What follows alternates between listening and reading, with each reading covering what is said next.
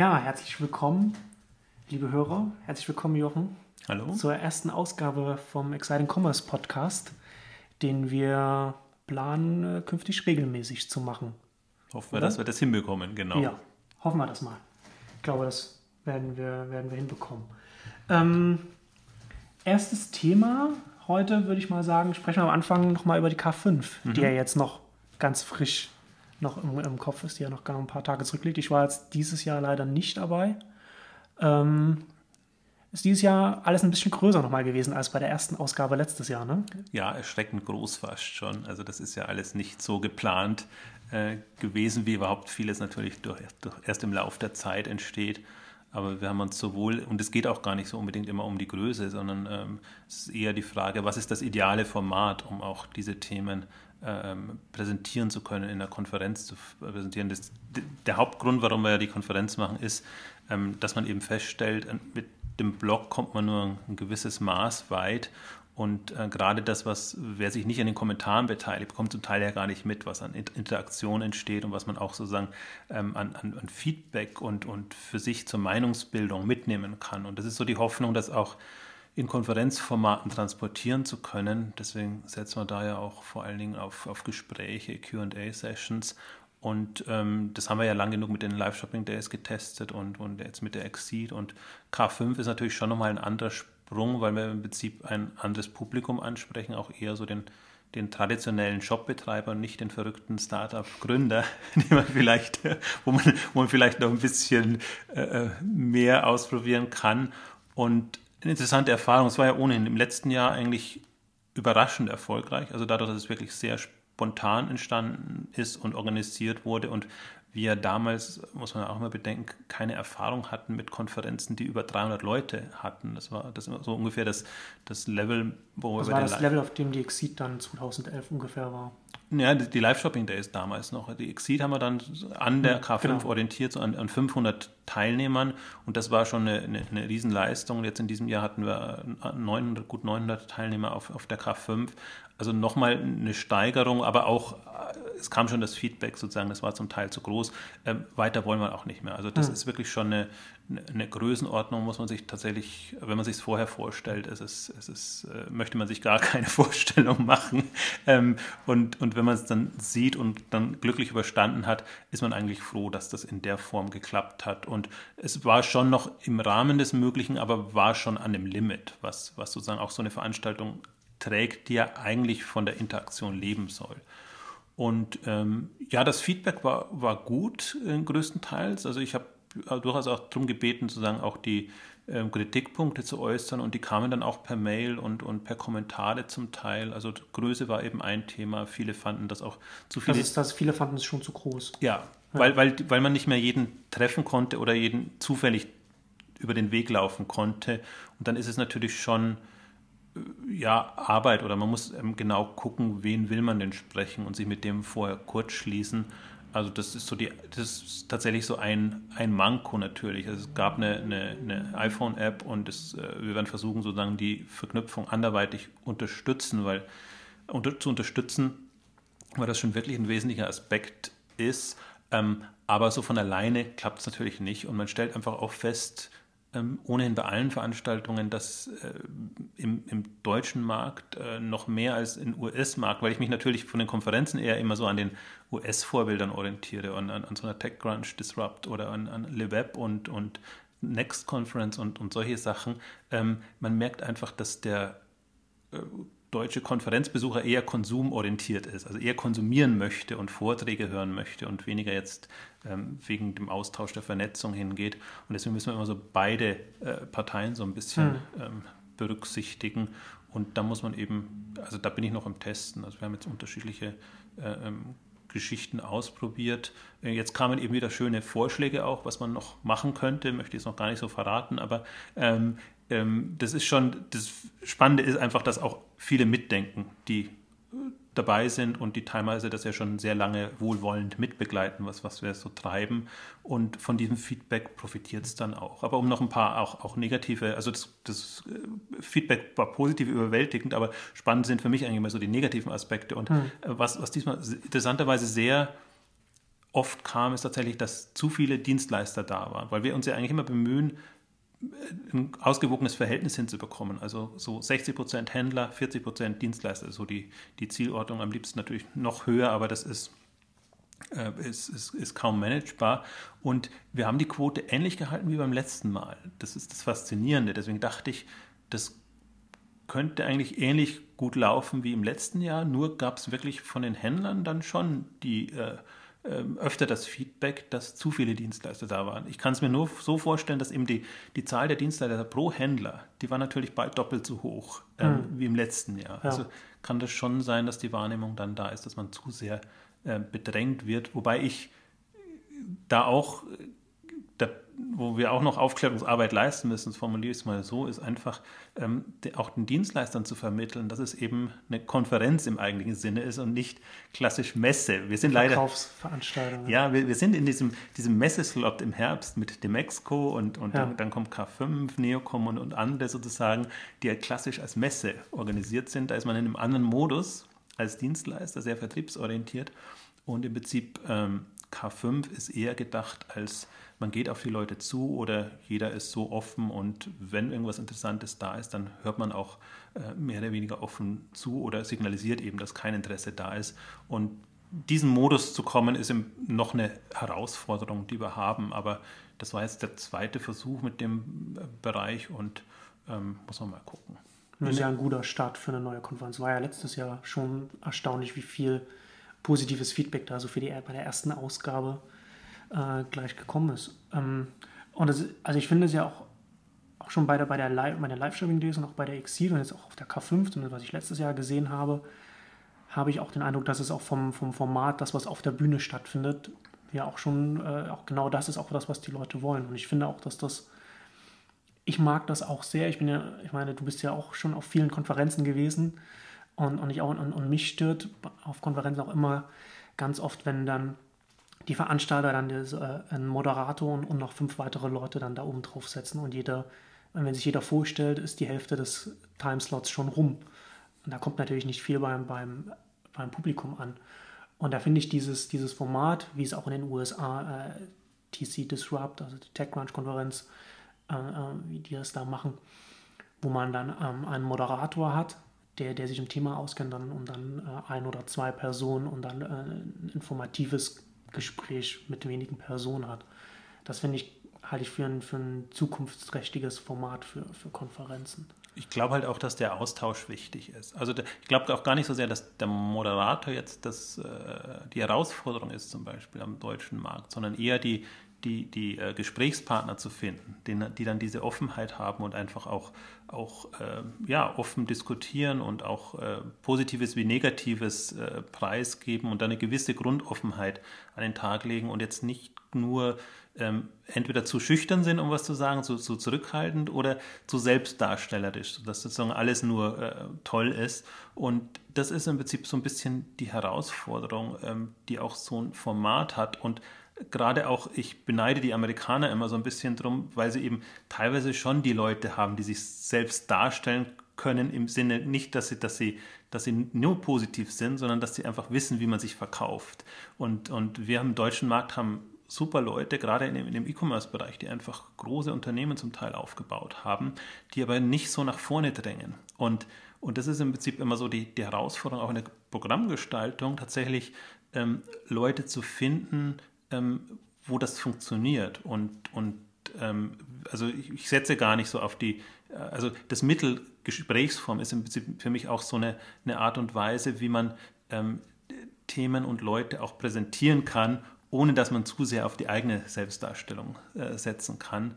Ähm, und ich glaube, das, das war jetzt so die, für mich schon bei der Live-Shopping Days eigentlich immer so die, die Herausforderung, ähm, dieses Format so zu optimieren oder Formate zu finden, ähm, dass man eigentlich ähm, zwar nicht tiefschürfend inhaltlich rankommt, aber ich glaube schon so die Akzente setzen kann, dass man bestimmte Aspekte ähm, wirklich aus einer anderen Perspektive heraus ähm, besprechen kann, wie man das auch nicht in der Präsentation könnte, weil da, da geht man eher so die, die wesentlichen Punkte mhm. durch mhm. und versucht das einen allgemeinen Überblick zu verschaffen. Und ähm, ich zum Beispiel ein, ein Vorwurf kam auch sozusagen, dass ich ähm, ähm, also A, dass ich zu präsent bin, ähm, das kann man kritisieren, da würde ich mich sogar freuen, wenn, wenn noch andere da wären, die das in ähnlicher Form machen.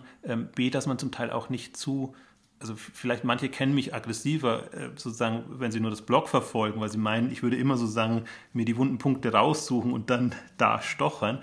Ähm, aber darum geht es eigentlich gar nicht, sondern dass man wirklich versucht, ähm, Themen, wo man weiß, da ist jemand, der extrem kompetent darüber sprechen kann. Und K5 ist ja immer das Thema Strategie und ja. wie positioniert man sich, ähm, sich die Aspekte rauszugreifen. Und dann muss man auch nicht, wie soll ich sagen, äh, kann man nicht tief schürfen in dem Sinne, aber jemand, der das verfolgt, wird, wird feststellen, ähm, dass, dass Leute selten so offen sprechen, was, was strategische Aspekte angeht. Und im Prinzip ja auch ähm, Irrwege, die man eingeschlagen ist, wenn man einfach mhm. feststellt, das hat man sich gut vorgestellt sozusagen. Den, der Markt ist mehr oder weniger leicht zu erobern. In diesem Jahr war das, war das äh, René Köhler, der einfach auch nochmal ganz klar ähm, gemacht hat, sozusagen, also Fitness geben, geben Sie jetzt auf, aus den und den Gründen. Stattdessen gehen Sie mehr in den Outdoor-Bereich. Möbel ist auch ein Thema, was Sie eher verzetteln.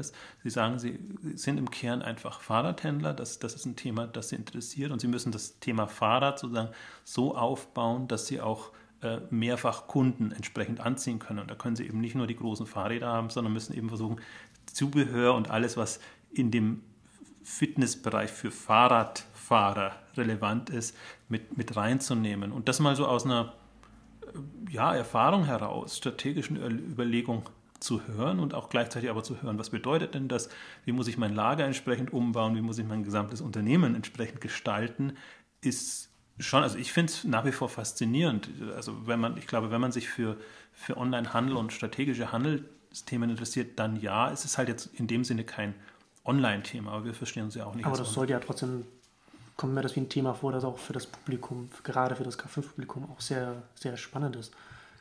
Was waren noch andere Highlights von der K5?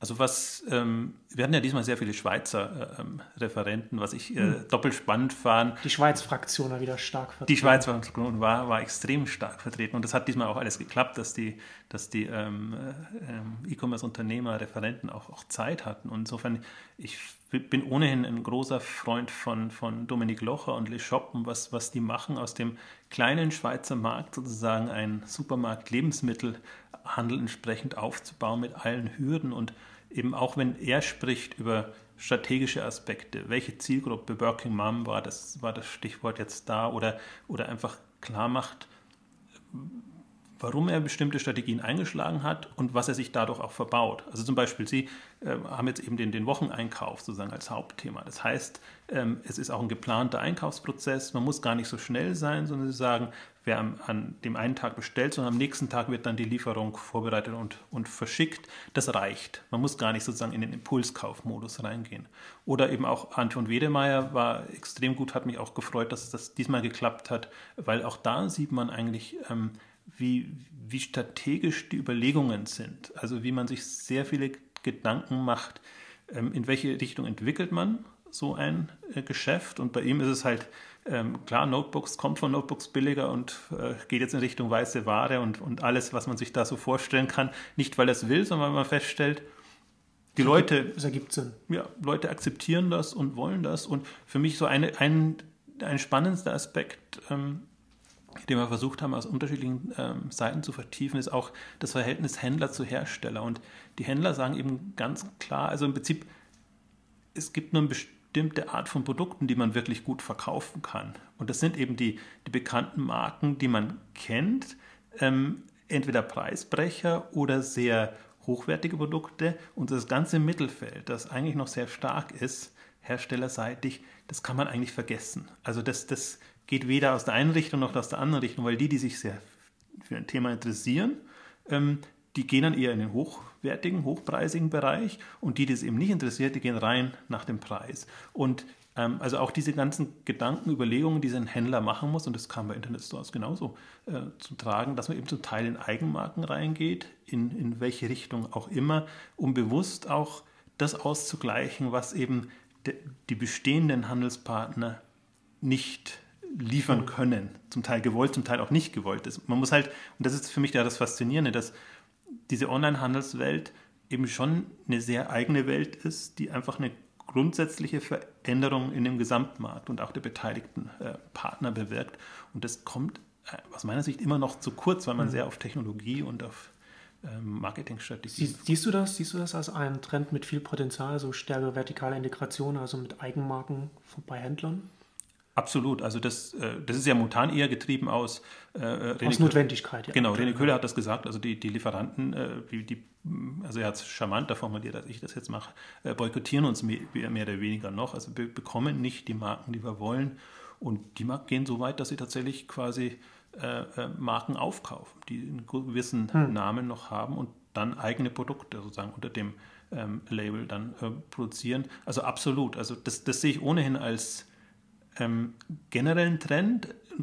Nicht nur aus der Not heraus, sondern auch im Startup-Bereich merkt man eigentlich, dass ähm, zunehmend äh, vertikal integrierte Startups kommen. Und ich glaube auch, das ist ähm, eine Riesenchance, eigene Marken und eigene Marktsegmente sozusagen so aufzubauen. Also im Prinzip so das, was, was Zara oder H&M in letzter Zeit eben im, im, im Modebereich gemacht haben. Also es ist nicht nur ein reines Online-Phänomen, hm. sondern es kann einfach online nochmal eine extremere Dynamik ähm, entfalten und da passiert mir noch zu wenig. Diese Woche gab es bei, bei TechCrunch einen Artikel, sozusagen, dass genau das, ähm, das, das das große Thema sein wird vom Prinzip her ja, aber ähm, interessanterweise, also gerade im deutschen Markt, tut sich vergleichsweise wenig. Also man hm. ist da immer noch, Handel ist Handel, mehr oder weniger, und man versucht immer auf ein bestehendes Sortiment zuzugreifen.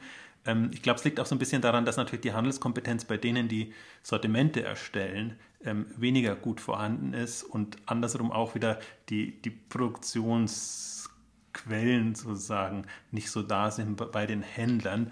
Ähm, aber ich hoffe da sehr, dass da auch aus dem deutschen Markt Impulse kommen. Und das würde ich mir, also Modebereich ist natürlich prädestiniert, aber eigentlich in allen Branchen wünschen. Das wären für mich so die Startups, die ich mir momentan wünsche. Hm. Ja. ja, K5 äh, jetzt dann und dann äh, schauen wir mal, was dann nächstes Jahr äh, kommen wird. Nächstes Jahr erst, im Frühjahr dann erstmal Exceed. Genau. Sagen wir nach der Konferenz, dann vor der Konferenz, im, im Halbjahres. So ist es immer so. Also es ist ein bisschen mehr als eine Woche vergangen und dann hat man auch sozusagen alles so ein bisschen ähm, verarbeitet, macht sich schon Gedanken, wie das dann Luft geholt in nächster Zeit ähm, werden kann. Wir haben jetzt erstmal den Term die Termine schon festgelegt. Also die, da wird jetzt die ähm, Exceed wird im, im März sein, am 14., 15. Ähm, März und dann die K5 im nächsten Jahr am, am 12., 13. Ähm, September. Also da werden wir noch ein bisschen nach, nach vorne gehen. Interessanterweise, die, die Mexiko hat jetzt sozusagen, ist eine Woche nach hinten gegangen. Jetzt haben wir, wir sind da sehr blockiert in, in München, einfach wegen dem Oktoberfest. Hm. Man möchte es ungern in der Oktoberfestzeit machen und sind jetzt sozusagen noch, ein, noch eine Woche nach vorne gegangen. Und äh, insofern, das Wetter war ja diesmal genial. Also insofern hoffe ich mir, dass wir da doch den Endsommer ausnutzen können. Immer so gerade an der, an, an, der, an der Wettergrenze. Absolut, also das ist immer eine schwierige, man kann, wir hatten den ersten letztes Jahr ja Anfang Oktober und hatten so viel Glück, aber darauf muss man eigentlich nicht jedes Stimmt, da war es auch schön letztes Jahr. Ja. Genau. Absolut, und das macht dann schon nochmal mehr Spaß. Du, hat, du hattest mir im Vorfeld, vorhin hattest du mir erzählt, dass du jetzt unter anderem, also wir nehmen das hier gerade in Berlin auf, ähm, und du warst heute tagsüber bei einem neuen Startup, von dem du sehr fasziniert bist. Auktionata. Genau, heute Morgen hatte ich erstmal die Chance, also ich habe schon ein bisschen länger darüber berichtet und für mich ist das eines der faszinierenden Startups momentan und ähm, die hat mich eben heute eingeladen und wir hatten wirklich mal so eine äh, ganz gute Zeit, äh, die Möglichkeit, uns da auszutauschen, was ich immer extrem spannend finde und äh, für mich hat sich einfach viel bestätigt, was ich äh, dem Unternehmen auch zutraue. Also A, das ist kein junges Gründerteam, sondern im Prinzip Alexander Zacke, der ist schon sehr lange bei, bei eBay aktiv, ähm, als Powerseller zum Teil in unterschiedlichsten Bereichen. Ähm, also kennt das Auktionsgeschäft einerseits online und ist eben andererseits auch aus dem, aus dem Kunsthandel und, und aus dem äh, Bereich der Versteigerungen ähm, sehr bewandert. Und ähm, faszinierendes Konzept, also erstmal Kunstversteigerungen online ist jetzt erstmal hm. kein, vielleicht kein so großartiges Thema. Was, was Sie machen wollen, sind, sind Live-Auktionen tatsächlich auch mit, mit Videounterstützung oder gar nicht Video, sondern wirklich live äh, mit, mit Bild sozusagen. Ähm, wöchentliche Auktionen, die sind jetzt, äh, 7. Dezember ist, ist jetzt sozusagen der, der Starttermin, der offiziell ist. Es wird vorher ein paar Testversteigerungen geben. Ähm, und das Faszinierende für mich daran ist, also mehrerlei ist faszinierend. Also A ist, ist der Markt halt sehr schwierig, weil es schon ein, ähm, also das ist schon ein... Also ich stelle mir das, wenn ich, also ich stelle mir das jetzt so der, der, der erste Herausforderung, die ich jetzt irgendwie bei dem Modell sehen würde, wer ist bereit, äh, da jetzt auf, auf so einem Startup, also auf so einer neuen Plattform, wo man noch gar nicht weiß, wie, wie viel Publikum da ist, da etwas zu versteigern, weil man dann vielleicht Gefahr läuft, dass dann nicht, nicht, das, nicht das Maximum rauszuholen, was man vielleicht auf, den, auf die klassischen Wege dann bekommen würde. Und das, das waren so faszinierende Aspekte heute. Also da ist mir erstmal klar geworden, wie äh, strategisch geschickt sie es angehen. Also A, das ist nicht von heute auf morgen entstanden, also es ist nicht so ein, so ein Hoppla-Hopp-Startup, das jetzt ähm, gestartet ist, sondern die haben das, bereiten es jetzt seit drei, vier Jahren vor. Das, das ganze Thema haben im Prinzip auch schon vor einem Jahr oder 2011, äh, 2011, ja, 2011 ähm, erste Tests gemacht, wie kann so eine Auktion aussehen, weil die Umgebung und, und die Atmosphäre schon eine wichtige Rolle spielt. Und arbeiten eben jetzt seit Monaten daran, ihr Netzwerk zu aktivieren und haben jetzt ähm, sich sehr bemüht und das sieht man jetzt auch auf der Webseite, sozusagen erstmal privat. Also Teile des Gründerteams kommen da aus dem Umfeld oder haben da Kontakte? Genau, der, der Hauptgründer sozusagen kommt sehr stark aus dieser äh, ähm, Kunstsammler ähm, und, und, und auch Händlerwelt. Ähm, und, und hat da eben ein, ein Netzwerk und natürlich auch über eBay und alles, was da schon ähm, versteigert wurde. Und deswegen konnten die jetzt tausende von, von äh, ähm, Kunstwerken schon online stellen und teilweise haben sie es auch im Büro, teilweise sind sie sozusagen ausgelagert, die großen Stücke, also Gemälde und alles ist wirklich faszinierend zu sehen, äh, die dann eingelagert sind und die, äh, und das ist das Interessante daran, die einfach auch die, die, die Kunstwerke schätzen einen Preis geben und, und das sehr ähm, gesteuert machen. Also es ist jetzt nicht so, wie man es vielleicht von eBay kennt, sozusagen hm. der Einzelne stellt das ein, setzt einen Preis fest und dann wird irgendwie ähm, verhandelt. Und ähm, spannend ist, dass sie ähm, jetzt gar nicht so ursprünglich geplant. Ursprünglich haben sie sich als, als Versteigerungsplattform gesehen, das sagt der Name ja schon, aber einfach auch einen Shop quasi oder eine Art von Shop äh, drunter gelegt haben, weil sie einfach festgestellt haben, A, natürlich kann man kein mehr bieten, aber ähm, B, die, die Leute sind auch in dem Modus. Also ähm, für mich eine interessante Aussage war, sozusagen, sie wollen ein sehr ähm, äh, konsumerfreundliches, konsumentenfreundliches äh, äh, Seite aufbauen, ähm, weil man eben ja, das quasi shoppt, wie man auch was anderes shoppt. Das sind andere Preislagen und das sind andere Interessensgebiete. Aber im Prinzip geht man ähnlich vor. Entweder man, man sucht irgendwas oder man lässt sich einfach inspirieren, braust da durch. Und das war so eine Erkenntnis, die sie hatten und die sie jetzt eigentlich auch ganz gut umgesetzt haben, ähm, das Thema mal anders aufzuziehen. Und insofern haben sie jetzt äh, ähm, schon tausende von Produkten und interessanterweise auch heute erfahren. Sie zeigen auch an, was schon verkauft wurde. Also die letzten 100, 120 oder ich glaube, mhm. für zwei Wochen haben sie das äh, sehen und man sieht sozusagen das, das komplette Spektrum, Preisspektrum von ja, wirklich vielleicht Produkten, die man als Impulskauf noch nehmen kann, bis eben zu sehr hochwertigen, äh, teilweise äh, Klaviere und, und was es da eben alles gibt, ähm, die man kauft. Und spannend auch da, wie sie es verkaufen. Also es gibt immer den Preis, der festgesetzt wird, den, den Schätzpreis oder den Preis, den man einstellen kann jetzt in, in dem Fall. Und es gibt dann die Möglichkeit, äh, ein Gegenangebot zu machen und ähm, oder einen Sofortkauf sozusagen, dass man es tatsächlich nimmt oder eben in, in, Kontakt auch mit dem Verkäufer zu treten. Und ähm, das muss man sich mal angucken, aber das ist sehr vertrauensbildend gelöst hm. und das finde ja. ich das war mich, für mich mit das Faszinierende. Das, es geht ja nicht nur um das Thema, man bietet das jetzt an und sieht da einen Markt, sondern auch das Wie sie es machen.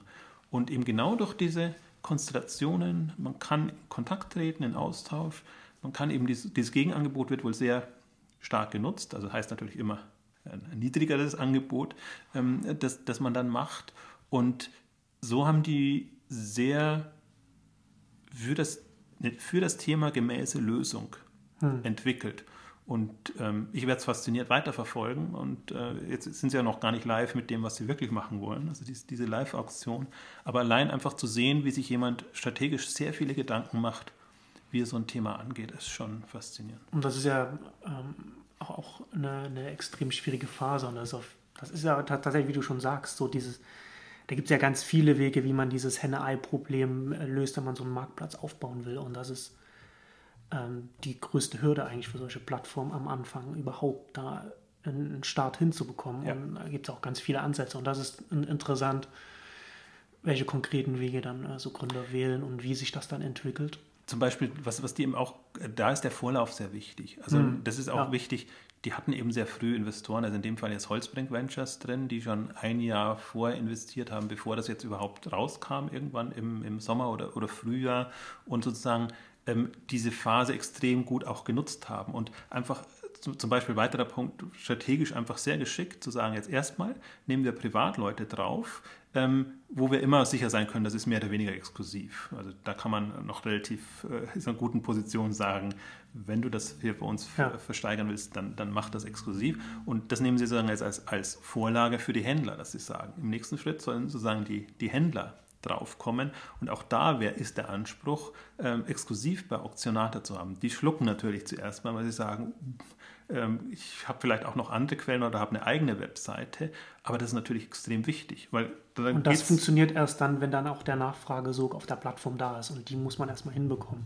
Ja, das, genau. ist, das, ist ganz, das ist ganz interessant, weil das ja letzten Endes auch ganz ähnlich in die Richtung, ich hatte vor ein paar Monaten, wann war das? Ich glaube im Juni oder sowas, hatte ich auf Exciting Travel ähm, einen längeren Artikel über Airbnb geschrieben und bei denen ist es ja auch ganz ähnlich, beziehungsweise Paul Graham, der über Y Combinator, der, der äh, Seed Investor, äh, da war am Anfang und, und äh, an die Plattform glaubt, hatte ja damals ähm, irgendwann äh, in der ersten Hälfte des Jahres da so einen E-Mail-Wechsel veröffentlicht, den er an Fred Wilson geschickt hatte von Union mhm. Square Ventures und hat da auch be, äh, äh, in diesem in diesem E-Mail-Wechsel, also in dieser E-Mail beschreibt er da, warum er daran glaubt, so dass Airbnb diese eine, eine eine gute Zukunft voraus hat als Plattform, weil er da genau das auch das beschreibt. Also Airbnb fängt bei den Privatpersonen an, die ihre Gästezimmer reinstellen und, und ist da jetzt auch ziemlich gut dabei, hat ja auch mittlerweile seine eigenen deutschen Klone und alles, wie, das, wie sich das gehört als erfolgreiches US-Startup.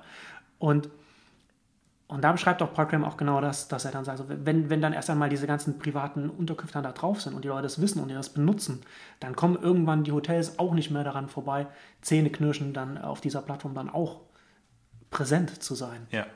Und das ist ganz interessant. Ist ja auch das Faszinierende, also gerade bei Airbnb, wenn man das auch so ein bisschen mitverfolgt hat, wie viel, wie unzufrieden die am Anfang war mit den Fotos oder wie die, wie die Leute ihre eigenen mhm. Wohnungen vermarktet haben quasi, mit welch äh, wirklich schlimmem Fotomaterial und wie die dann sozusagen am Anfang sehr stark darauf geachtet haben, gut, dann schicken wir lieber selber Fotografen hin und, und das ist zwar ein riesiger Aufwand, den wir machen, aber dadurch ist man einfach sichergestellt, a, ist ein gewisser Standard da und b, die Wohnungen gehen dann auch und, ja.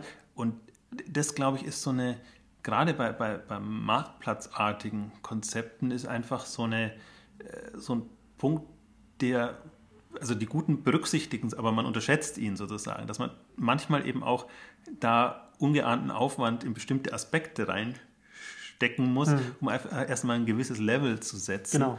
Und das ist bei Airbnb fällt mir eben gerade ein als, als Beispiel und ähnliches Gefühl habe ich bei Auktionata auch, sozusagen, die, die lassen sich jetzt vielleicht aus, aus außenstehender Sicht unheimlich viel Zeit um das Ding zu etablieren und, und, und das vernünftig hinzubekommen. Aber aus meiner Sicht notwendige Zeit, weil man einfach erst, erst gut, wenn man, wenn man das alles selber steuern muss und, und gestalten muss, ähm, muss man diese Aspekte berücksichtigen. Also insofern äh, ähm, ist das schon faszinierend zu verfolgen. Ja, ich, ich glaube auch, dass das ähm, ganz oft, also auch von Gründern unterschätzt wird, aber auch gerade von, von Beobachtern, dass gerade wenn man solche Marktplätze aufbaut und Startups im, im Social-Bereich grundsätzlich, dass es sehr, sehr unterschiedliche Phasen gibt. So, wenn man halt, also wenn man halt anfängt, also natürlich ist irgendwie so, bei Airbnb wird nie, man, wird man nicht davon ausgegangen sein, dass um Gottes Willen, wenn wir jetzt äh, Millionen von Nutzer haben weltweit, müssen wir dann überall Fotografen hinschicken. Das war ist ja überhaupt nicht der, der Gedanke gewesen, sondern nur der Gedanke, ja. dass wir am Anfang erst einmal, damit das, damit das Ding zum Laufen kommt, dafür sorgen müssen, dass, dass die Angebote, die wir drauf haben, dass die auch so präsentiert werden, dass, dass Transaktionen zustande kommen.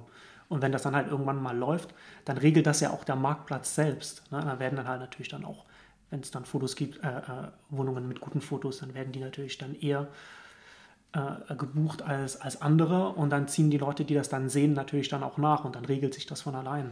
Ich glaube auch erst, wenn man es selber macht, dann kann man auch die Regeln definieren, wie man denn äh, gute Fotos bekommt oder was denn am Foto besser wirkt, ähm, welche Aspekte man ausleuchten muss und welche nicht, sozusagen, was man, was man weglassen kann. Das sind ja alles so, in der Theorie klingt das immer so, so einfach und man denkt ja auch mal, jeder kennt seine Wohnung dann selber am besten, ähm, aber niemand hat den allgemeinen Überblick und das sind schon aus meiner Sicht extrem spannende Aspekte, weil man einfach sieht, dass das den, den Ausschlag geben kann, ob, ob was Anklang findet oder nicht. Und ja. bestimmte Startups haben einfach da äh, einen Anspruch, äh, unter dem sie es nicht machen. Und, und das ist eigentlich für mich das Faszinierende, also gerade weil man ja in der ersten Phase auch andere Sorgen hat, im Prinzip, da, da nicht drunter zu gehen. Und dann tatsächlich ist es ja auch ein Level, an dem man sich orientiert. Genau. Ja, nach, nach Aktionata, dem interessanten neuen Startup, jetzt zu einem ganz anderen Thema, zu Neckermann und der, der eher, zumindest für die, für die Mitarbeiter, äh, äh, eher sehr, sehr unglücklichen Entwicklung. Ähm, ich fand es ganz interessant, was du vor ein paar Tagen geschrieben hattest. Ähm, ich, ich zitiere dich mal da hattest du einen letzten Absatz zum, zum Neckermann geschrieben. Das verdeutlicht einmal mehr, wie sich gerade alteingesessene Händler zunehmend in einem Teufelskreis befinden, in dem Insolvenzen self-fulfilling werden. Allein schon deshalb, weil das System zwar mit wirtschaftlichen Krisensituationen umgehen kann, aber nicht für den strukturellen Wandel gerüstet ist, durch den die Handelsbranche gerade geht. Und ich finde das ganz interessant, weil es ist natürlich immer leicht, zu äh, äh, Managern von, von etablierten Unternehmen zu sagen, aber ihr müsst doch sehen, müsst doch dies und jenes machen.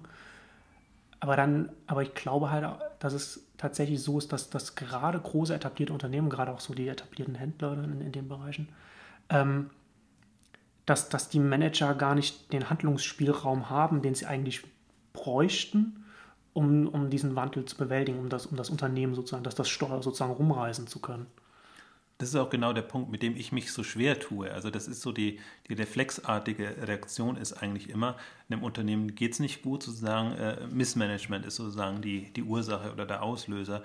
Ähm, ich, ich glaube, das ist so, wenn man sich in, in einer klassischen Marktentwicklung äh, ähm, und einer klassischen Wettbewerbssituation befindet, dann kann man das oder konnte man auch lange das reflexartig so machen. Ähm, wenn es aber so wie jetzt eigentlich um, um strukturelle Veränderungen geht, und, und dann ist es wirklich, und, und Self-Fulfilling ist tatsächlich so, wenn man sich mal überlegt, auch wie die Mechanismen sind sozusagen. Also dem Unternehmen geht es nicht gut oder man sieht sozusagen, der, die Marktentwicklung ist nicht so toll, die Profitabilität sinkt. Im Prinzip müsste man an die Kosten ran. Weiß man, weil im Prinzip das Kerngeschäft oder das Stammgeschäft funktioniert nicht mehr, man müsste was anderes aufbauen und müsste das dann verlagern. Und was passiert, also man kann klar, man kann, solange es nicht an die Mitarbeiter geht, sozusagen an, an Personal, kann man sparen, kann man versuchen, irgendwie über Lieferanten, über was auch immer, ähm, geht noch alles. Aber sobald es eben in Richtung ähm, Mitarbeiterschaft geht, und ich fand das sehr spannend, jetzt gar nicht auf Neckermann, sondern die, die erste Reaktion bei Otto, als Otto jetzt die, die Stellenstreichung bekannt gegeben ist, ähm, recht viel hat der Betriebsrat nicht gesagt, aber was er gesagt hat, ist, wir werden um jeden Arbeitsplatz kämpfen. Das ist die Grundeinstellung. Das muss er ja sagen. Genau, und das ist auch die, die absolut richtige Reaktion. Das erwartet ja auch, erwarten ja auch die Mitarbeiter. Aber wir befinden uns in einem strukturellen Wandlungsprozess. Es ist genau das eigentlich Falsche, was, was jetzt passieren kann, dass man versucht, das zu bewahren, was da ist. Und das meine ich auch mit, das, hm. das ist dieses strukturelle Defizit, das man hat und das man schlecht angehen kann. Also im Prinzip müssten beide Parteien jetzt sich bewusst sein, es geht darum, um eine grundsätzliche Transformation und wir müssen beide definieren, welche Bereiche haben eine Überlebenschance, wie viele Mitarbeiter braucht man dafür, was baut man parallel auf und wie schafft man den Übergang. Und das ist im Prinzip das, wo, wo ich immer hadere mit der gesamten äh, Situation, weil Unternehmen, also die relativ früh dran oder so ein Thalia oder, oder, oder Götz oder andere, ähm, oder im Prinzip auch andere Branchen, wo man genau weiß, die kommen in dieselben Entwicklungen rein. Da könnte man sehr früh sich diese Gedanken machen und sozusagen gemeinsam überlegen, wie steuert man das um. Und manchen Unternehmen gelingt das ja auch ganz gut. Mhm. Ähm, aber wenn das zu spät ist, dann ist das wirklich so, äh, die, die Mitarbeiter werfen dem Management vor, ihr, also ihr, Ihr macht euren Strategiejob nicht. Ja, ihr macht, oder wie, wie das auch ja. bei Auto so schön wisst ihr überhaupt, was, was los ist oder wo ihr hin wollt. Ähm, können sie natürlich nicht wissen, weil niemand kann in die Zukunft gucken. Man weiß nur sozusagen, dass, dass das Stammgeschäft kann, kann nicht so weitergehen. Mhm. Und, und natürlich die, die, das Management äh, wirft der Mitarbeiterschaft sozusagen vor, dass sie quasi zu wenig flexibel sind, ähm, und, und zu wenig kooperativ, wenn es um den Abbau äh, der Stellen und der Mitarbeiter angeht. Und das ist, aber das, Neckermann ist im Prinzip für mich das, das Beispiel, wie es dann eben schneller kollabieren kann, als man sich das vorstellen konnte. Ich fand das halt auch in der Berichterstattung, also was du auf seinen Commerce ähm, in den Artikeln dann geschrieben hast, fand ich das auch ganz interessant, weil ich, also ich beschäftige mich ja schon einige Jahre jetzt auch mit dem, mit dem Strukturwandel durch das Internet. Aber was bisher als Aspekt vollkommen an mir vorbeigegangen ist, weil man das vielleicht nur den, den Wald vor lauter Bäumen nicht sieht, ist, dass etablierte Unternehmen jetzt hier in Deutschland es noch, so, noch sehr viel unflexibler sind und noch sehr viel schwerer haben durch diese starken äh, Arbeitnehmergesetze, also durch, durch Betriebsrat und so weiter und so fort. Und dadurch so auch sehr viel mehr Leute mit, mit natürlich unterschiedlichen Zielvorstellungen dann mit am Tisch sitzen. Und das macht, das, macht natürlich so einen Strukturwandel sehr viel schwerer und, und, und den Teufelskreis noch sehr, sehr viel schwieriger, den zu durchbrechen überhaupt. Ähm, es kann natürlich sein, dass dadurch jetzt durch Neckermann und dann, man weiß ja nicht, wie viele Riesen jetzt, jetzt noch äh, stürzen werden in den nächsten Jahren, dass dann natürlich dann auch irgendwann so bei, bei den Betriebsräten der größeren Unternehmen dann auch irgendwie so der, der, der Zeithorizont sich da so ein bisschen verändert und dass man sagt, aber das ist aber, weiß man halt nicht. Also wahrscheinlich eher schwierig. Eigentlich wäre es notwendig, aber, aber vielleicht gibt es die Struktur und die Anreizsysteme in der Struktur halt nicht her. Also wie ich halt schon sagte, natürlich muss er sagen, dass er um jeden Arbeitsplatz kämpft, weil das ist ja die Aufgabe des Betriebsrates. Dafür, dafür gibt es ihn ja. Ähm, ja, in, in, der, in der Kurzsichtenvariante. Der, genau, also in der Kurz, genau, das ist die Frage, mit dem, mit dem Horizont, den man hat. Aber wie kann man dann, äh, wie kann man das dann den, den, den, den Arbeitnehmern, die man vertritt, verkaufen, sodass also ich glaube eben, die, die, das, der Betriebsrat oder, oder Gewerkschaft sind in derselben Situation wie, wie das Management, sozusagen, mhm. sich Gedanken machen zu müssen. Und das ist ja, glaube ich, was, was, was wir beide oder alle sozusagen in der Online-Welt zu Hause sind, kritisieren. Gar nicht so sehr, ähm, dass man jetzt absolut ignorant werde, aber dass das Interesse nicht so weit geht, dass man wirklich die, die Gesamtveränderungen sieht und wahrnimmt und sich auch so ein, so ein Bild macht von der Online-Dynamik, die da auf einen zukommt und sich darauf einstellt. Also es ist leider immer so eine, eine oberflächliche Sicht aus meiner Sicht, weil ich glaube, wenn man sich intensiv mit befassen würde, dann könnte man schon Schlüsse ziehen. Also A, was, was die Dramatik die Dynamiken angeht, aber B auch was die Lösungsansätze anginge, äh, die halt zum Teil konträr zu dem sind, was man klassischerweise machen könnte. Und deswegen, ich finde, das, das, klingt dann immer so, als ob man gegen Betriebsrat oder gegen Mitarbeitervertretung äh, ähm, äh, äh, argumentieren würde. Das ist gar nicht so der Punkt, sondern der, die, die Errungenschaft, die man da hat, ist an für sich was Gutes. Und ähm, gerade im Vergleich zum, zum Higher-Fire-Markt und, und zu anderen. Das natürlich, aber in solchen Umbruchphasen sieht man schon. da kommen die Nachteile dann äh, stärker zur Geltung. Ja, also wenn man es nicht, ähm, und ich, ich würde sagen, wenn man es nicht verantwortungsbewusst lebt, also wenn man quasi nur reflexartig ähm, ähm agiert. Ja. Und also das gehört für mich eben zu einem verantwortungsbewussten Handeln dazu, wobei ich es schon sehe, es ist extrem schwierig unter so einer Druckphase, in der man ja dann ist, ähm, verantwortungsbewusst in dem Sinne zu handeln, dass man versucht weiterzudenken, als jetzt kurzfristig Jobs retten und, und auch die Mitarbeiter retten. Und, und das ist ja eine, eine sehr menschliche ähm, Art und Weise, die man natürlich, die man ganzerweise äh, kritisieren kann. Ähm, aber äh, das, das Problem ist einfach, es ist so strukturell und es wird so eine Dynamik entfalten und man wird eben dann wenn man jetzt mal weiterdenkt, den Eindruck gewinnen, als ob irgendwie die ganze bestehende Unternehmenswelt zusammenbricht Und dann kommen eben lauter so Larifari-Startups mit viel Geld unterstützt, denen man nicht zutraut, sozusagen, dass sie nachhaltig ähm, et etwas aufbauen. Und das ist vielleicht auch so, aber das liegt eben zum Teil auch daran, dass dieser Transformationsprozess ähm, nicht, nicht so geschickt ähm, gesteuert und, und gemanagt wird, wie man sich das wünschen würde. Deswegen kann man momentan wirklich so in eine, eine Schwarz-Weiß-Sicht äh, mhm. fallen. Den einen, also die, den Neuen trauen es die Alten nicht zu und äh, die Neuen trauen den Alten sozusagen nicht zu, dass, dass, sie, dass sie da vorankommen. Ähm, also ich bin mal gespannt, ob sich das noch ein bisschen ähm, lockert. Ich habe aber eher die Befürchtung, dass gerade der, der Handel, der ja jetzt im Vergleich zu einem der Autoindustrie oder anderen Branchen sozusagen nicht wirklich so eine bedeutsame Stellung im, in, in der deutschen Wirtschaft hat, ähm, dass der ganz schön unter die Räder kommen kann. Das glaube ich auch. Also gerade, also zum einen natürlich der, der, der Strukturwandel, der ist der eine enorme Herausforderung aufgrund seiner Natur für etablierte Unternehmen ist.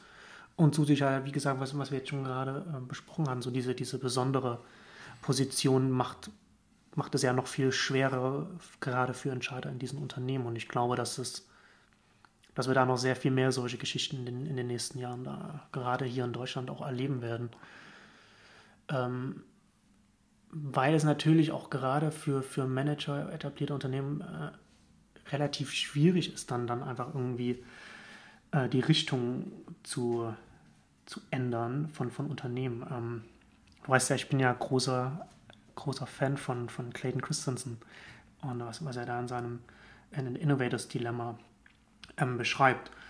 Und gerade diese, diese Herausforderung, die er da beschreibt, so diese, dass man da in diesem, man als etabliertes Unternehmen in seinem Netzwerk eingebunden und, und, hat und hat seine, hat seine Partner, hat seine Distributionskanäle und ist davon von, von diesen ganzen Sachen abhängig und es gibt interne Kostenstruktur, es gibt eine Unternehmenskultur und so weiter und so fort. Das sind schon für sich genommen schon enorme Herausforderungen, an denen gute Manager ohne Probleme scheitern können, obwohl sie alles richtig machen nach, nach, nach, den, nach den klassischen betriebswirtschaftlichen äh, Denkweisen. Ähm, und dann zusätzlich halt noch diese, was wir hier gerade so speziell in der Situation in Deutschland haben. Und wie du schon sagst, das ist ja nicht, nur weil man, nur weil man das wahrnimmt und, und sagt, okay, das sind, das sind diese, diese Nachteile sind da, heißt das ja nicht, dass man, dass man jetzt gegen Betriebsräte eingestellt ist oder und so weiter.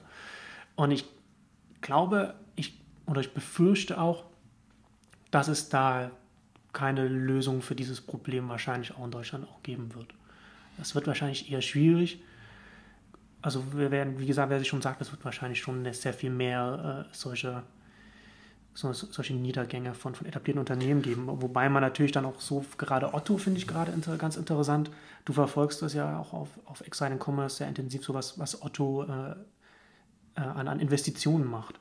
Und ich glaube, dass das eine der, der Lösungen ist, dass man dann sagt, dass man dann so äh, schaut, was, was ist denn vielversprechend an neuen Startups und sich dann daran beteiligen und dann so gucken, ob man dann vielleicht irgend, also zumindest ein als Investor einfach einen, Fuß in die Tür zu bekommen und dann irgendwie zu schauen, dass man dann vielleicht später dann, wenn das dann wirklich richtig erfolgreich ist oder wenn dann der Punkt, Zeitpunkt gekommen ist, das vielleicht zu übernehmen, zu integrieren oder was, oder dann halt, dass das ursprüngliche Unternehmen dann eher darauf auszurichten, um zu. Ja, wird, wird leider das, das ursprüngliche dann vermutlich nicht, nicht retten, aber zumindest genau. das, das Gesamtunternehmen oder den Gesamtkonzern. Also ich glaube auch, das ist das, was man, wo man es auch messen muss. Sozusagen. Versucht man wirklich alles, ähm, jetzt eine, eine, Zukunftsperspektive zu finden. Und ähm, da muss man tatsächlich sagen, dass, dass da Otto sehr weit geht in, in dem Sinne oder auch jetzt speziell in diesem Jahr mit äh, sehr weit geht. Also E-Ventures haben, haben sie ja schon länger als jetzt äh, Investmentarm, aber jetzt Project A und auch interne Innovationsgruppen äh, ähm, und Übungen und ähm, also die, das ganze Spektrum vom Prinzip her, das ärgerlich ist natürlich jetzt auch aus einer, aus einer Konzernsicht heraus, dass man sich abschätzen kann. Und ich finde auch, das ist immer so, das, man, man, vertraut, man hofft natürlich dann auf Berater oder auf irgendjemanden, der einem dann zur Seite stehen könnte und, und jetzt sagen kann, ähm, wie ist denn die Lösung? Und ähm, genau darum geht es aber nicht. Und das hast du ja genau glaub, beschrieben, sozusagen, weil, weil es eben ein Dilemma ist. Das heißt, es geht eher darum, ein Bewusstsein zu haben und, und sich sehr genau eine Meinung bilden zu können. Und ähm, daran messe ich auch immer so ein bisschen, äh, ähm, äh, oder äh, wenn ich mir überlege, ob, ob ein Unternehmen eine Hoffnung, also ob ich Hoffnung habe für ein Unternehmen oder nicht, ähm, wie weit ist diese Meinungsbildung fortgeschritten? Wie oberflächlich ist die? Wie tief ist man wirklich drin? Lässt man sich nur von dem, was eben so überall auf Konferenzen oder von Experten oder sonst was, also die einfachen Lösungen blenden? Oder versucht man wirklich ähm, hinter die Kulissen zu blicken und wirklich sich mal, auch wenn einem Graus davor, zum Beispiel sich mit einem Zalando oder mit einem Amazon oder mit dem anderen hm. zu befassen, da mal tiefer einzusteigen und sich zu überlegen, ähm, was ist es im Kern, was das Unternehmen ausmacht? Also man lässt sich ja leicht von den Oberflächen sagen, da ist ein Button und da ist irgendwie ein neuer Konzept und da hat man einfach Facebook-Fans oder was auch immer. Das, das sind ja nicht die Punkte, sondern die, die, die, der Punkt ist ja immer, und, und wir kommen ohnehin gleich noch zu Amazon, aber äh, sind ja die strategischen Komponenten. Also was, und die haben oftmals gar nichts mit, mit dem Online-Thema zu tun. Das kommen wir wieder zurück auf, auf K5 und, und, und das Thema, deswegen ist mir das auch immer viel wichtiger zu, zu zeigen, ähm, Klar, alles wird getrieben durch Internet, durch Online-Vernetzung und alles, was damit zusammenhängt. Aber strategisch für den Handel hat das alles wenig mit Technologie im ersten Schritt zu tun, sondern eher damit, was bedeuten diese Vernetzungsmöglichkeiten hm, für genau. meinen Markt und, und für meine Möglichkeiten, die ich habe. Und, und so weit geht es leider nicht. Da, da scheint bei viele noch also scheinen viele noch so Werkzeuge und Ziele miteinander zu verwechseln, oder? Also das, das habe ich den Eindruck, habe ich zumindest. Ja, also das ist ganz, das, ganz allgemein. Oder man, man sagt halt immer, also man versucht halt das zu nehmen, was einem auch möglich ist zu nehmen. Hm. Also und, und meistens denkt man eben, versucht man eher so das Bestehende zu retten und nimmt das, was man eben sieht, und da sieht man jetzt einen schönen neuen Online-Kanal. Ja, da kann ich doch im Prinzip mein bestehendes Geschäftsmodell damit retten, indem ich keine Ahnung, zusätzliche Nachfrage bekomme oder, oder äh, die Kundenbindung besser betreibe. Und das ist natürlich fatal, weil dann sucht man sich genau das raus, was sozusagen in das Raster passt, ähm, was aber das Problem nicht löst, weil wenn das Geschäftsmodell grob, also, äh, zum, also nicht überlebensfähig ist, weil es eben vernetzte äh, äh, Wettbewerber gibt, die ein quasi das, das Wasser abgraben, dann, löst, dann sind es alles nur Strohhalme und, und die retten einen dann letztendlich mhm. auch nicht, wenn man sich das nicht bewusst macht. Und das ist im Prinzip das, was fehlt und ähm, was immer auch so mein Bestreben, natürlich dein Bestreben ist es letztendlich auch sozusagen, das, das klar zu machen, was sind denn die, die strukturellen Entwicklungen, die wir da sehen. Deswegen ist bei uns jetzt auch das Thema Social Media oder diese ganzen Medien-Marketing-Konzepte äh, weniger relevant, weil das, das sind oft genau diese, diese äh, ähm, Strohhalme, an die man sich klammert. Ähm, Facebook ist ein faszinierendes Konzept an sich. Wir ja. wie man es aufbaut und, und, und was damit möglich ist. Aber als Marketingkanal naja, also wenn, wenn das alles ist, um da Fans und, und sozusagen äh, da, da eine mehr oder weniger gute Community aufzubauen, ähm, das, das, das ist der unspannendste Aspekt aus meiner Sicht. Auf jeden Fall. Also das sehe ich, das sehe ich ganz ähnlich. Ähm, du hattest es schon gerade angesprochen. Jetzt zum, zum Ausklang der ersten Ausgabe reden wir jetzt noch weiß nicht, zwei, drei Stunden über Amazon, würde ich sagen, oder? genau, mindestens. Da, da gibt es ja mehr als genug Themen. Ähm, wollen wir mit den Tablets anfangen? Ich glaube, lass uns auf die Tablets beschränken. Das ist okay. die, eine der spannendsten. Äh, Und da enden wir dann mit einem Cliffhanger, dass wir dann sagen, in der nächsten Ausgabe kommt, genau. dann, kommt dann der Rest von Amazon dran. Machen wir gleich ein bisschen neugierig. Wer hätte das gedacht, oder? Dass Amazon als Online-Händler jetzt äh, mit, mit Hardware für, für Schlagzeilen sorgt und am spannendsten finde ich ja, also ich, ich verfolge den, den Tablet-Markt ja äh, relativ intensiv. Und tatsächlich ist Amazon das erste Unternehmen, und das sagen viele, das sagen auch viele Leute, die, die äh, Apple verfolgen, wie jetzt äh, John Gruber von, von Daring Fireball, der sich da einen Namen in den USA damit gemacht hat, dass Amazon das erste Unternehmen ist, das tatsächlich auf dem Tablet-Markt ein ernstzunehmender Konkurrent für, für Apple ist bzw. werden kann. Ähm, und die sind ja auch sehr aggressiv jetzt mit der neuen Tablet-Familie, also mit den Kindle Fires in den verschiedenen Ausgaben dann da reingegangen. Und ähm, das hatte auch Gruber hatte das auch auf seiner Seite auch die, die Joblistings von, von Amazon.com da einmal, mhm. einmal gepostet und hat gesagt, okay, das ist jemand, jemand, der, der wirklich der wirklich ernst meint und da waren irgendwie, ich weiß nicht, irgendwie wie viele mehrere äh, Dutzend äh, Jobausschreibungen bei Amazon, die sich nur mit, mit, mit dem, mit dem Hardware-Geschäft, also nur mit dem Tablet-Geschäft von, von Amazon, äh, nur, nur, wo es nur darum, darum geht, da das, dieses Feld auszubauen. Wobei mich, für mich ja eigentlich das Faszinierende ist, du sagst jetzt im, im, im, im Tablet-Markt. Und das ist ja genau, dass, dass Amazon nicht in den Tablet-Markt einsteigt, weil dann würde man ja eine andere Strategie wählen. Dann würde man ja sagen, okay. Ja, das, aber das ist ja so der Nebeneffekt. Ne? Also sie wollen, sie wollen ja diese Tablets also sozusagen als, als Einfallstor für, für Amazon, wo sie, ihre, wo sie ihren Content und, und vielleicht auch noch andere, wo, wo sie halt alles Mögliche darüber verkaufen können, über die Tablets. Aber dadurch, dass sie diesen Weg gehen, dass sie sagen, okay, wir wollen nur unser Geld also hat der Jeff Bezos gesagt, äh, wir wollen nur unser Geld mit den Tablets verdienen, wenn sie, wenn sie benutzt werden. Also sie verkaufen sie nicht unter Kosten, also sagen sie zumindest, aber sie verkaufen sie zum Break-Even-Point. Mhm. Und das macht es für alle anderen Hardware-Hersteller in dem Bereich natürlich unfassbar schwer, dann irgendwie damit zu konkurrieren. Absolut. Vor allem der, der Anspruch, ne? dass, dass sie wirklich benutzt werden. Das heißt, sie müssen so attraktiv sein und vielleicht auch auf andere äh, Themen Wert legen. Vielleicht nicht nur rein das Design, wobei man im Design wahrscheinlich jetzt nichts sagen kann, sondern müssen einfach auch den, den Nutzwert haben und sie müssen sozusagen in den Alltag integrierbar sein, dass man tatsächlich diese, diese Nutzungsdauer mit hinbekommt. Und ich fand auch genau diesen Aspekt eigentlich mit das Faszinierende an, an der Präsentation, dass man einfach das Gefühl hatte, sozusagen, es geht nicht darum, wie, wie in dem Tablet-Markt natürlich üblich, sozusagen jedes Jahr oder jedes Quartal so eine neue Version und irgendwas ein neues Feature. Wobei man ja auch Tablet-Markt immer ein Anführungszeichen setzen muss, denn eigentlich reden wir ja von iPads und noch von ein paar versprengten Android-Tablets bis jetzt. Also das ja immer noch das kommt ja immer noch dazu. Genau, er hat es ja auch so schön kampfmäßig gesagt, sondern glaube ich 80 Prozent oder wie viel äh, der, der Tablets äh, ähm, haben keine Relevanz, sondern im, im Wesentlichen geht es. Ich glaube, er, er hat auch direkt gesagt, so nobody buys, äh, also niemand kauft die anderen Android-Tablets. Ja. Also er hat es, glaube ich, auch direkt so gesagt. Genau, er Wo, womit er natürlich auch recht hat. Also Android hat, ist keine, hat keine Relevanz und das ist ja auch, Das ist ja auch das, bis jetzt. das was, was immer wieder kommt und was man auch äh, sozusagen äh, oft sagt, so der, der iPhone-Killer oder, oder, oder iPhone-Clone oder wie auch immer sozusagen, dass, dass man oft äh, als jetzt Gerätehersteller sich so sehr dann an dem als führend wahrgenommenen äh, ähm, Hersteller orientiert und dann so sehr auf das Gerät äh, fokussiert, dass man komplett übersieht, dass das ja in der Regel Lösungen, Services oder wie auch immer man es äh, bezeichnen will, ähm, sieht oder, oder dass das, das ähm, iPod äh, sozusagen erst als MP3 äh, ähm, Klon oder wie auch immer sozusagen ähm, wahrgenommen wurde, bis man eben kapiert hat, dass es wirklich als Teil des Gesamtkonstrukts iTunes äh, ähm, zu sehen ist.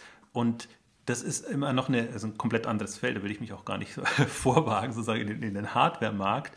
Aber man, man, sieht doch, dass, dass, dass da zwei unterschiedliche Kategorien entstehen. Die einen wirklich Gerätehersteller und die anderen, die versuchen, Geräte als Teil des Universums oder um das hässliche Wort Ökosystem sozusagen äh, zu verwenden, mhm. ähm, sehen. Und was, was Amazon da gerade baut, ist schon faszinierend. Und ich sehe es einfach als, ich sehe es ja mehr als Einstieg jetzt. Die kommen über die Medienbereiche, ja. ähm, Bücher, Musik, das Videos. ist jetzt da, also noch alles am Anfang. Und man muss sich erstmal vorstellen, was bedeutet denn das, wenn man da in, in Produktmärkte wirklich einsteigt? Also wie kann man das kombinieren oder nicht kombinieren? Ich weiß nicht, ob, ob Amazon das auf der Agenda hat, aber ich erwarte mir ja immer noch sozusagen so ein, so ein wirkliches äh, Shoppinggerät, äh, wo, man, wo man wirklich mal bequem, also die, die, die, äh, das iPad und andere gehen zum Teil schon in die Richtung, aber sind natürlich jetzt nicht für, für Shopping optimiert. Das sind tolle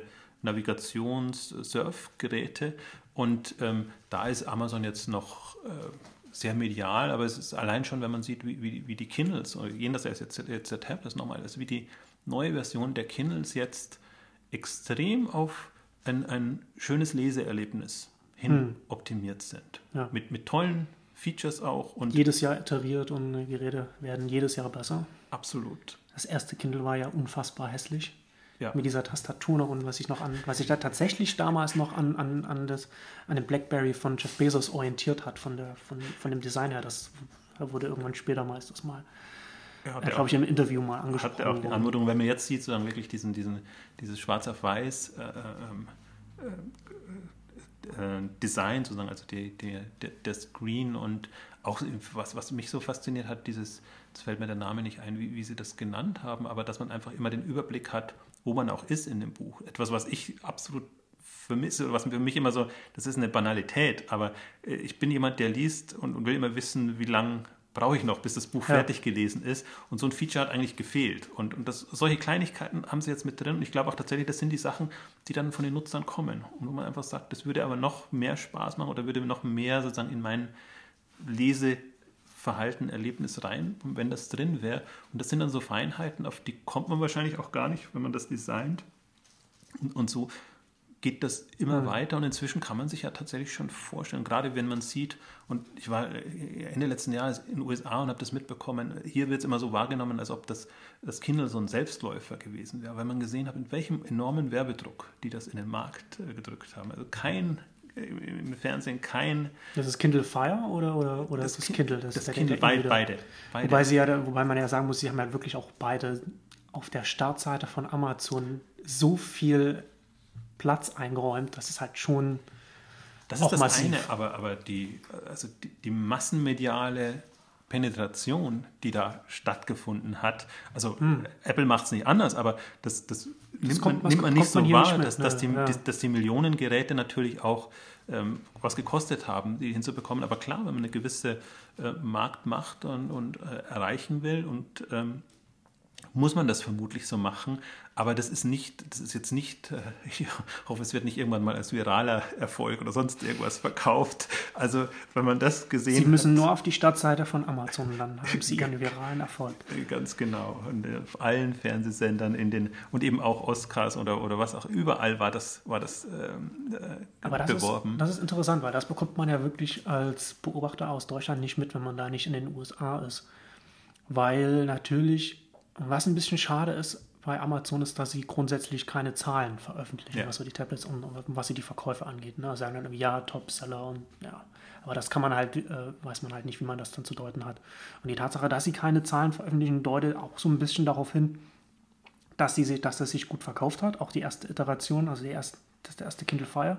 Aber wahrscheinlich nicht so gut, wie es der ganze Aufwand eigentlich hätte hergeben müssen. Also wenn sie natürlich neben, neben der äh, guten Präsentation auf der Amazon-Seite zusätzlich noch sehr medial präsent gewesen dann hätte das natürlich einen viel größeren Impact haben müssen, das Tablet. Und da sind sie wahrscheinlich, ich habe das, ich habe das ja bis jetzt nicht in der Hand gehabt, aber die, das, was ich gelesen habe, war wohl die erst, das erste, das, das Kindle Fire, das 2011 rausgekommen ist, nicht gut. Also eine sehr billige Hardware und vom, von der Software her wohl auch nicht so gut und das hat wahrscheinlich dann auch dann damit reingespielt. Aber da sollte man sich von der Betrachtung her äh, äh, nicht irritieren lassen, weil also Amazon ist ja auch so wie, wie, wie, wie Apple so jedes Jahr wieder neu und einfach unbeirrt weiter und Bezos ist ja auch dafür bekannt, so, ne, dass er der, der, der, der CEO mit dem weiten Blick ist äh, zum Unmut der Aktionäre. Aber genau. ja, der hat äh, den, den Blick immer auf, am, am Horizont und will da was aufbauen. Und da würde ich halt gerne nochmal darauf zurückkommen, was du vorhin gesagt hattest, weil ich das ganz inter interessant finde, weil ich das genauso sehe. Man hat ja die, gerade bei auch was, was, was so die Tablets angeht oder grundsätzlich jetzt so Computer-Hardware wahrscheinlich mittlerweile, kann man schon sagen. Auf der einen Seite so die reinen Hardware-Hersteller und auf der anderen Seite jetzt so diese äh, Whole Statue von der Simco, so sagen, so die Mega-Plattformen, also sowas, sowas, sowas wie, wie Apple, wo man dann diese vertikale Integration hat, da, da kommt die Hardware, da kommt die Software-Plattform und dann auch noch Web-Services im Hintergrund, so wie iCloud, was dann so Hintergrund-Sync macht und so was. Und das spielt alles zusammen und das macht dann eigentlich erst das Endprodukt aus. Also es ja. macht halt so, die Hardware von dem iPad ist super, aber die wäre halt auch nichts ohne iOS und, und, und dem ganzen Drum, Drumheran und ganz, vor allem dem App Store, dem App-Ökosystem.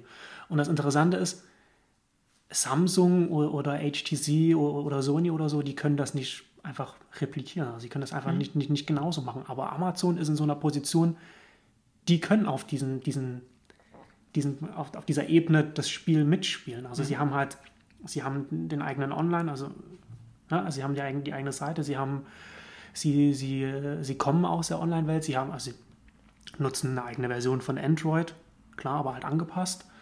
Ähm, sie haben den eigenen App Store und das, das eigene, äh, äh, die Amazon Web Services und alles und, und, und, sie haben die Erfahrung und, und, und was ich glaube, was ich glaube, was auch besonders wichtig ist, sie haben durch ihren eigenen Shop auch die, den Distributionskanal für, für, ja. das, für das Tablet. Und ich glaube, ich glaube, was man bei, bei, wenn man jetzt über Android redet, also jetzt kommen wir ein bisschen weg von, von den ganzen Exciting Commerce-Themen, aber das mhm. glaube ich auch ganz, ganz wichtig. Ähm, es wird ja immer so auf diesen, den, den Marktanteilserfolg von, von Android geschaut und, und ähm, wenig darüber nachgedacht, warum Android im, gerade im Smartphone-Bereich so erfolgreich ist. Und das hängt vor allem in den USA auch damit zusammen, dass Android durch, durch die Architektur des Betriebssystems natürlich in die Hände der Mobilfunkbetreiber spielt. Also sie können dann ihre Crapware draufhauen, ihre äh, eigenes Branding und so weiter und, und das dann dementsprechend dann auch äh, vermarkten. Und dadurch hat natürlich Android einen Vorteil im Smartphone-Bereich, was die Distribution angeht. Aber das fehlt halt in, in den Tablets, weil da halt nicht der Vorteil bei den Mobilfunkbetreibern da ist. Und deswegen hat Android auch so, also nicht nur deswegen, aber das ist halt auch ein Grund, warum es Android so schwer hat. Und aber genau das hat Amazon. Mhm. Amazon hat einen Distributionskanal. Mhm. Und das finde ich, glaube ich, ist, glaube ich, ein ganz interessanter Aspekt, der wahrscheinlich mit jedem Jahr, mit dem sie jetzt da weiter in diesem Spiel mitspielen, äh, wichtiger wird wir sammeln halt jetzt die Erfahrungen. Also das ist ja, das ist ja das, was man nicht unterschätzen darf. Eigentlich die, die frühen Erfahrungen sind ja dann die wertvollsten. Und klar, wenn die jetzt, das Gerät war noch nicht so ausgereift und auch die, die Services sind nicht so ausgereift und ähm, jeder tut sich ja schwer, sozusagen die ganzen Medienpartner, äh, äh, sprich Musiklabels oder wen man eben braucht, äh, Video, Film, äh, Film ähm, äh, wie sagt man nicht Labels in dem Bereich, also Filmstudios, Filmstudios ähm, vertraglich an, an sich zu binden. Ähm, das braucht alles seine Zeit, aber sie kommen einfach sehr schnell, sehr viel weiter in, in, in der A, den Vermarktungsmöglichkeiten, den, den Nutzungssituationen und das war ja auch das Faszinierende, was, was Sie jetzt vorgestellt haben an so also gerade in, in, ich bin immer noch mehr in, in, in dem Buchbereich eigentlich, weil ich fand den Kindle äh, fast faszinierender mhm. als, als den Fire, weil ich einfach da sehe, sie, sie nutzen das Gerät für andere äh, Formate, sie nutzen teilweise ähm, ähm, Hörbuch in Kombination mit äh, Lesen sozusagen und überlegen sich da komplett neue Konstellationen. Also Formate im Inhalt, was so Kindle Singles angeht. Ja, Kindle Singles die, die, oder die, die Fortsetzungsromane, mhm. die auch, wie heißen schicke äh, Serials, glaube ich, in, in, weiß, in dem Bereich. Also komplett andere, ähm, auch Erlösströme dann dadurch und nicht mehr sozusagen so die, die hohe Hürde, sondern ähm, auch eine, eine stärkere Bindung an, an das einzelne Thema.